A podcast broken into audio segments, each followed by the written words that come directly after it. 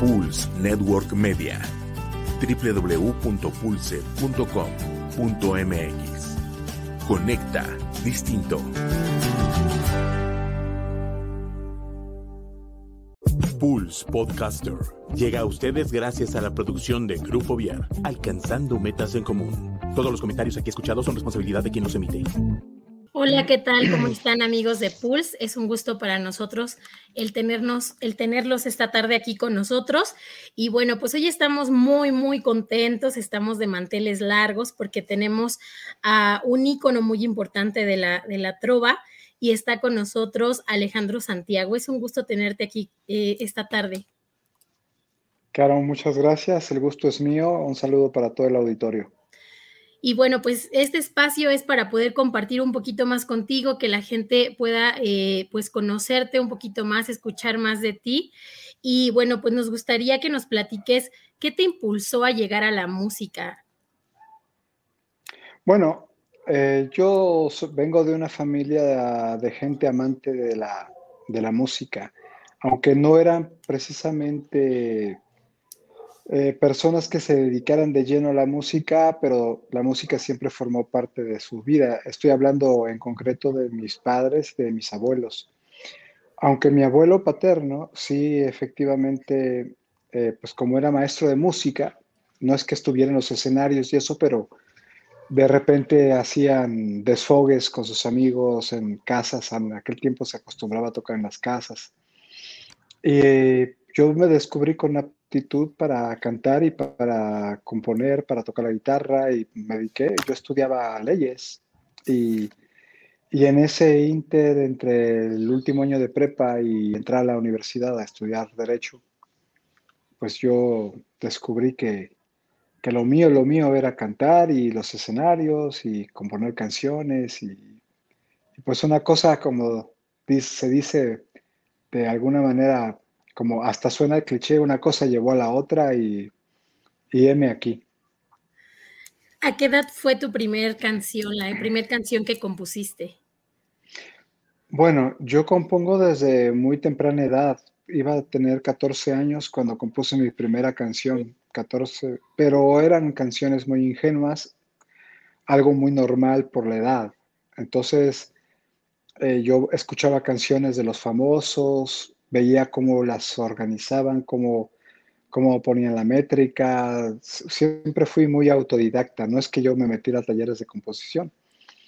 Y bueno, escuchando a Alberto Cortés, escuchando a Facundo Cabral, escuchaba canciones de Manuel Alejandro, y entonces de ahí, pues yo veía, escribía en mi libreta la letra de las canciones, según las pausas y los versos y los estribillos, y yo iba formando, entonces decía, pues, a ver, yo voy a intentarlo. Y ya te digo, mis primeras canciones pues fueron muy ingenuas. Por allí debo de tener algún cassette eh, grabado con algunos demos de esas canciones, pero ya profesionalmente de una manera más, más, más completa, por decirlo de alguna manera, eh, pues surgió a partir de, pues de los 20, 22, 23 años. Ya empecé a hacer las cosas. Muy joven también. ¿Y cómo llegas a la trova? Bueno, eh, ya te comentaba hace un momento que la trova, bueno, me gustaba Alberto Cortés, Facundo Cabral, me siguen gustando, aunque ya ellos ya, ya desaparecieron pero la obra de ellos siempre me gustó. Y aunque no eran precisamente considerados como trova, eran cantautores. Entonces siempre me gustó la idea de, cantar lo propio, no, no ser nada más intérprete, que bien podría haber sido intérprete, pero bueno, eh, yo decía, bueno, yo tengo cosas que decir también. Y iba de lado, de lado a lado iba dando un poco tumbos en la búsqueda de identidad. Eh, hasta que llegué un día a Tijuana, andaba yo de mochilero con la guitarra y llegué a Tijuana, me quedé a vivir en Tijuana un tiempo y, me hice amigo de un círculo, fui, me formé parte de un círculo, todavía conservo algunas de las amistades de aquellos tiempos por allá. Hice eh, hice muy buena amistad con el círculo de poetas, de gente que defiende mucho la cultura mexicana, el idioma. Sabrás que Tijuana, pues la gente habla con muchos anglicismos. Entonces, bueno, esta, este, esta cofradía que forman a su vez una resistencia ante la, ante la embestida de, de, todo lo anglo que tienes ahí, pues escuchaban mucho a Silvio Rodríguez, a Pablo Milanés, que yo ya los conocía. Yo los conocía de Chiapas, de donde yo vivía, porque ellos, mi familia paterna es de San Cristóbal de las Casas y por parte de mi mamá del Distrito Federal. Entonces yo crecí en San Cristóbal y ahí conocí amigos que se dedicaban al folclore y eso sí, más o menos coqueteaba un poco con, con el folclore, con las letras sociales, revolucionarias, pero ya fue cuando llegué a Tijuana que dije, a ver, ahí descubrí, por ejemplo, a Víctor Manuel, que, va a estar precisamente en el festival donde, en el de Trova Abierta, sí, sí, sí, ahí lo descubrí por primera vez en Tijuana. Y me va a dar mucho gusto verlo, porque nunca lo he visto en persona, nunca lo he visto en show. Entonces, este, para mí fue muy grato saber que en este festival, en la primera edición del Trova Abierta, va a estar Víctor Manuel. Y bueno, ahí empecé a escuchar a Fito Páez, que ya lo, ya lo venía yo escuchando de, de Cancún, porque yo tuve un amigo que estaba en Argentina y trajo un, un disco, el, un disco que se llamaba Giros de Fito Páez, que me cambió la vida. O sea, ese, ese disco sí te puedo decir que, que fue un parteaguas en mi, en mi vida musical porque no había nada como eso en aquel tiempo en México. Era José José, Emanuel, un poquito más este, eh, romántico Armando Manzanero, un poquito más joven, eh, más este, no más joven, sino más este, propositivo, pues estaba Cabral, estaba Alberto Cortés. Pero Fito Páez, con esas letras, con esos ritmos, y ahí eh, fue, en Tijuana que yo seguí escuchándolos porque tú sabes que hasta los Beatles tienen influencias. Claro. O sea, que también te gustan mucho. Claro, claro, sí, son, pues sí, son del top para mí. Eh, entonces, ahí fue donde ya definitivamente decidí que, que, lo mío era la canción de autor. No quería llamarle en ese momento trova, aunque la gente decía, ah, es que tú cantas trova. Pues sí, porque también hacía covers en las, en las peñas, en los foros de allá, porque no tenía yo tampoco el material suficiente como para hacer una presentación con puros temas míos. Entonces hacía una canción de Silvia, una canción de Fito Páez, una de Joaquín Sabina, una de Cortés y así. Víctor Manuel, por supuesto. Y luego fui haciendo material mío y bueno, ya ahí fue que, que yo, este, que pues ya me encaucé por ahí, ya empecé a planear el primer disco y luego vino el segundo y así. Decías hace ratito que al ver, eh, al seguir a este tipo de artistas, veías que era música propositiva y que te diste cuenta que tú también tenías algo que decir. ¿Qué es lo que has buscado a lo largo de todos estos años compartir con el público a través de tus canciones? Bueno, independientemente de, de compartir los temas recurrentes que es el amor y el desamor, porque eso no creo que exista un solo compositor que no haya hecho una de amor y de desamor. Eh, mi, mi, intención ha sido dejar constancia de acontecimientos que me han llamado la atención, que han sido parte fundamental de mi tiempo, no tanto como, como protesta, sino como reflexión, sino haciendo reflexión de mi tiempo. Siempre he creído que soy un tipo reflexivo, trato de reflexionar mucho. Entonces, he tocado diferentes temáticas. Quizá por eso es que habría gente que me decía, es que hubieras llegado más arriba, más lejos, y hubieras hecho puras de amor y desamor. Sí, pero quizá acabas con los bolsillos llenos de dinero y con muchas fans y que ahorita ya es, un poco este, contraproducente tener muchas fans, ¿verdad? Porque nunca se sabe quién, te quiere hacer daño en un momento dado. Pero este, pero dejas de, de, pierdes un poco tu esencia, tu momento, cuando tienes más ganas de decir las cosas, de repente ya de grande, y no digo de grande eh, en el sentido de, que alcances un estatus mayor, sino que eres grande ya de edad, a lo mejor ya te das un poquito más de tiempo como para decir, ¿sabes qué? El que quiere escuchar, que escuche, el que no quiera, que no escuche, y, y aquí no ha pasado nada, y voy a seguir haciendo lo mío, pero ciertamente hay una época en la vida de todo individuo en que el, en que ímpetu te gana, que quieres, eh, escuchas una guitarra a lo lejos y, te acercas como la mosca a la miel, y este, como la abeja a la miel, vamos, vamos a decirlo mejor así, y te acercas y, y, ya quieres ver el primer momento en que te den la guitarra y tú mostrar lo tuyo y, y, escuchar lo de los otros y intercambiar y, que haya esa sinergia en el grupo de los cantautores, de los cual, en, el cual, bueno, en, los, en los grupos cuales yo he tenido y he hecho muy buenas amistades, de amigos, también cantautores, que algo tiene de bonito también la trova, entre muchas otras cosas, que es encontrarte con gente que sueña igual que tú, que vive de sus sueños igual que tú, que, que le molestan muchas cosas del tiempo que nos tocó vivir o de la sociedad, del sistema, igual que ti. Ya después te vas haciendo más. ¿no? Claro. Sí, claro, claro, porque todos vamos expresando nuestras, nuestras inquietudes a través de las canciones y, cada quien tiene su estilo, su forma, sus tiempos, eh, sus modos, ¿no? sus maneras.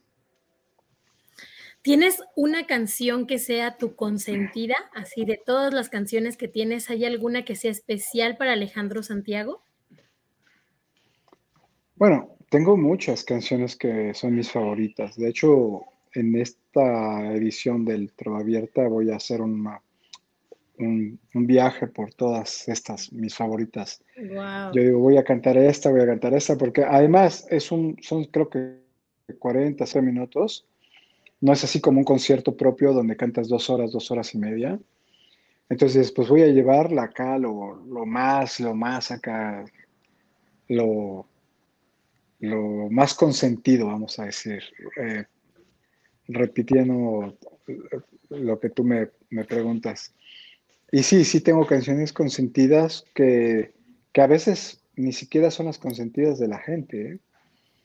pero que pues tú sabes por qué las escribiste, en qué momento, qué, eh, cuánto te costó hacer una canción de esas, cómo, cuánto te costó producirla, este, defenderla. Defender una canción es algo muy difícil. O sea, porque puede que no le guste a nadie, pero a ti sí. Y entonces, pues tú tienes que andar ahí cantándole en tus conciertos hasta que la gente te la llega a pedir, ¿no? o tienes que explicar de qué se trata, porque muchas veces cantamos las canciones en una presentación fuera del contexto de lo que se trata la canción, entonces la gente se queda así como pensando, ¿y, de qué va esta canción? ¿no? Y entonces ya tienes tú que explicar, ah, pues esta canción la hice una vez, casi ya sabes. Y bueno, vamos a ver, yo creo que va a ser una, buena velada. El próximo 18 voy a hacer un, un comercial Próximo 18 de noviembre es viernes en Querétaro, en la Plaza Fundadores. Yo creo que voy a estar a las 5 y 5.30 aproximadamente. Sí, eh, bueno, van a haber otros cantautores ahí, colegas y amigos. No solamente el 18, sino el 19 y el día del cierre, que es el domingo 20, que es cuando va a estar Mexicanto este, y va a estar Víctor Manuel, por supuesto por ahí te encontraremos seguramente y, será un gusto compartir contigo eh, pues parte de, este festival que viene a abrirle muchas puertas a, cantautores, a personas que están eh, tocando puertas, que están buscando la, oportunidad, como en su momento lo hiciste tú cuando iniciaste. ¿Qué tendrías que decirle a las personas que entraron a este curso? Pues que lo disfruten, que lo vivan, que lo, que lo gocen, que, que lo aprovechen. O sea, no siempre existe esa posibilidad de entrar a un festival, lograr un lugar dentro de tanta gente que se inscribe y tener la oportunidad de estar en un escenario ofreciéndole tu, tu, tu trabajo, tus sentimientos, tu talento a un público. Así que yo digo, disfrútenlo. Eso es lo mejor que puedes hacer cuando te dedicas a esto, disfrutar. Será genial tenerte aquí en Querétaro y platícanos dentro de tus canciones consentidas o las que vas a presentar en Plaza Fundadores, ¿está por si no te vuelvo a ver? Bueno, claro, claro, claro. Es, un, un must, ¿no? O sea, un, un deber, un debe, debe ser, ¿no? Bueno, claro, casi obligatorio porque eh, a mucha gente que le gusta mi trabajo y que me ha apoyado con, con su conseguirme, con estar al tanto de mi, de mi carrera, pues es una de sus favoritas. Entonces yo tampoco puedo decir en un momento dado, ay, esa no la voy a contar, ¿no? La voy a cantar a lo último. Muchas veces hasta la canto a la mitad del... Nunca la canto al principio porque tampoco se trata de eso, pero pero a veces la canto a la mitad de las presentaciones, así que también esta es una invitación para que todos aquellos que quieran escuchar, por si no te vuelvo a ver en directo conmigo, pues lleguen temprano, estén pendientes porque muchos pueden decir, ah, espérate, lo vemos, eh, seguro, la va, seguro la va a cantar al final. No, a lo mejor la canto a la mitad. Es una sorpresa el momento en que llegará. Sí, es que también es de sentir, eh, también se trata de, sentir la, canción, ¿no? Es decir, hay momentos en que tú estás cantando una canción, estás conectando con el público, ves, y, tú vas vibrando, porque recuerda que también esto de la trova es un intercambio de, de energía muy cañona, y este, y entonces tú vas viendo, se me hace que ahorita es cuando va esta, ¿no? O, la otra. Entonces, este, sí, hay canciones que van, cuando dije amor, agua de mar, por si no te vuelvo a ver, por supuesto. Y de mis favoritas, de, las más recientes, pues Brújula, por supuesto, Brújula siempre va a estar en mis, en mis presentaciones. ¿Nos compartirías un pedacito de brújula con tu voz? Eh, ahorita no puedo porque no tengo ni siquiera la mano la guitarra. Me dijeron que es una entrevista, ni, siquiera calenté, ni siquiera calenté la garganta, pero seguro ese día con gusto. ¿Por qué es una canción tan especial, Brújula? Porque es una canción muy bien lograda, una canción muy bien terminada. Digo, quitando, haciendo modestia aparte, eh, yo creo que es una de las canciones mejor logradas que yo he, hecho. Eh, no es nada en especial la temática, sino todo este juego de palabras que hice me, resultaron me resultaron este, muy, muy, muy bonitas. O sea, yo digo, cuando tú tienes un hijo y lo ves y dices, ay, está bonito este cabrón, o sea, o está bien bonita esta nena, ¿no? Que es mi hija. Pues no creo que tenga este nada que ver con la arrogancia, sino con la objetividad y con el cariño propio de padre, ¿no? Algo así pasa con las canciones también. Pues creo que será maravilloso el poder compartir contigo este 18 de noviembre. Estás en el primer día de este gran festival de Trova Abierta y pues nuevamente eh, vamos a invitar a las personas de Pulse que nos están siguiendo, que nos están viendo en vivo en este momento, para que pues asistan este 18 de noviembre a las 5.30 en Plaza Fundadores y agradecemos muchísimo a Alejandro Santiago este espacio. Eh, nos dará muchísimo gusto verte en vivo y que Dios te bendiga. Muchas gracias. Igualmente, Garo. Igualmente, un saludo para todos, para ti un gran beso y nos vemos el próximo 18 de noviembre en Plaza Fundadores, en Querétaro, 5 y media. Ahí nos vemos primero, Dios. Cuídate mucho. Gracias a todos por acompañarnos. Gracias a ustedes.